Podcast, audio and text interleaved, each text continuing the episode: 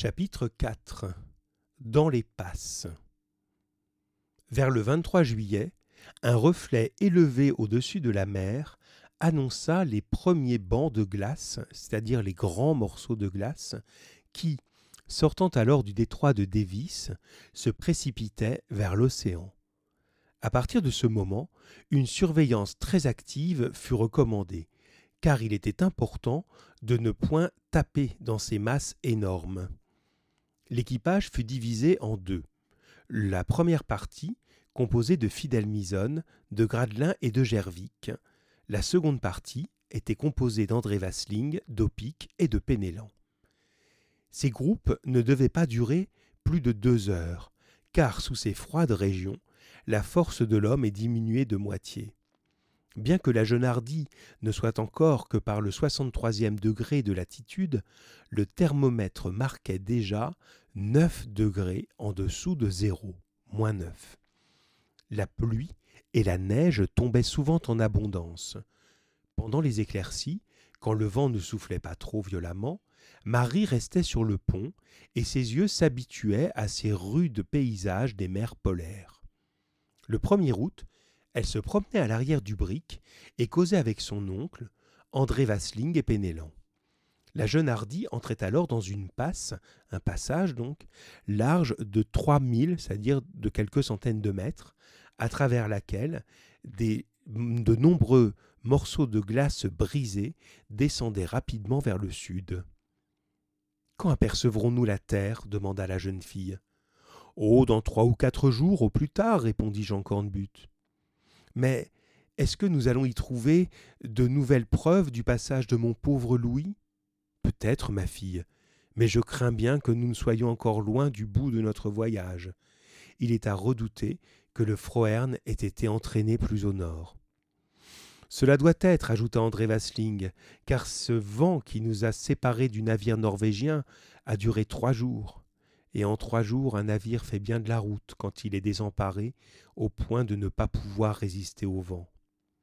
Permettez-moi de vous dire, monsieur Vasling, riposta Pénélan, que c'était au mois d'avril, que le dégel n'était pas commencé, et qu'alors, par conséquent, le Frohern a dû être arrêté rapidement par les glaces. Et sans doute brisé en mille pièces, répondit le second, puisque son équipage ne pouvait plus manœuvrer. Mais ces plaines de glace, répondit Pénélan, lui donnaient un moyen facile de regagner la terre. Il ne pouvait pas en être éloigné. Espérons, dit Jean Cornbutte, en interrompant une discussion qui se renouvelait tous les jours entre le second et le timonier. Je crois que nous verrons la terre avant peu. La voilà s'écria Marie. Voyez ces montagnes. Non, mon enfant, répondit Jean Cornbutte. Ce sont des montagnes de glace, les premières que nous rencontrons. Elles nous casserait comme du simple verre si nous nous laissions prendre entre elles. Pénélan et Vasling veillaient à la manœuvre.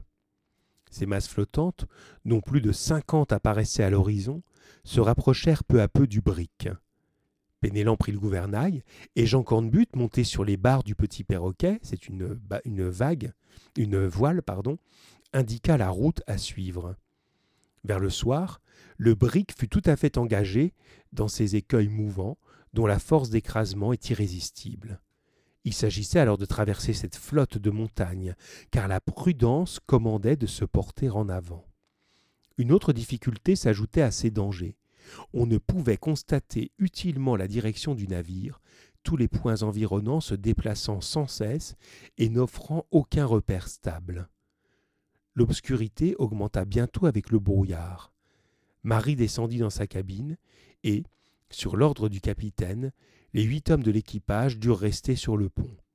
Ils étaient armés de longues piques garnies de pointes de fer pour préserver le navire du choc des glaces.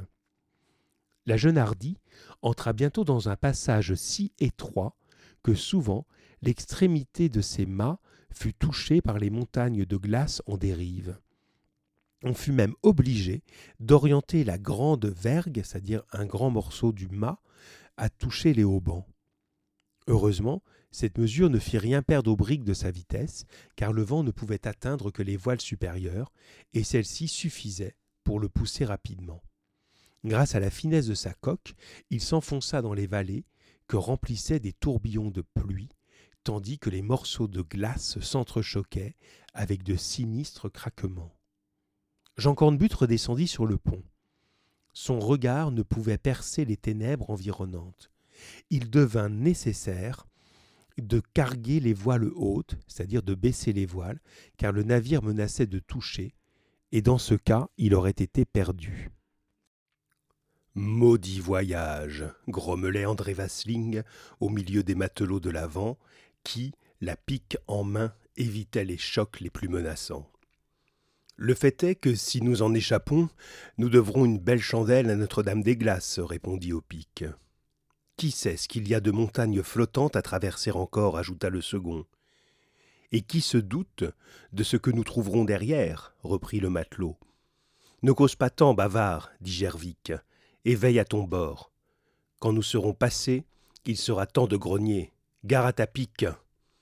En ce moment, un énorme bloc de glace, engagé dans l'étroite passe que suivait la jeune Hardy, filait rapidement à contrebord, et il parut impossible de l'éviter, car il barrait toute la largeur du passage, et le brick se trouvait dans l'impossibilité de tourner. Sens-tu la barre? demanda Jean Cornbutte à Pénélan. Non, capitaine. Le navire ne gouverne plus. Ohé, garçon cria le capitaine à son équipage. N'ayez pas peur, et arc-boutez solidement vos gaffes contre le plat-bord. Le bloc avait soixante pieds de haut à peu près, et, s'il se jetait sur le brick, le brick était noyé.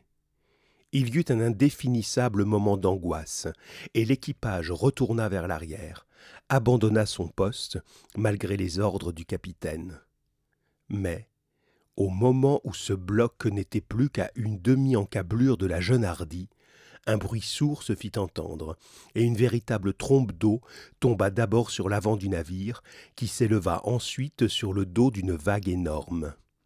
Un cri de terreur fut jeté par tous les matelots, mais quand leurs regards se portèrent vers l'avant, le bloc avait disparu, le passage était libre, et au-delà, une immense plaine d'eau éclairée par les derniers rayons du jour assurait une facile navigation.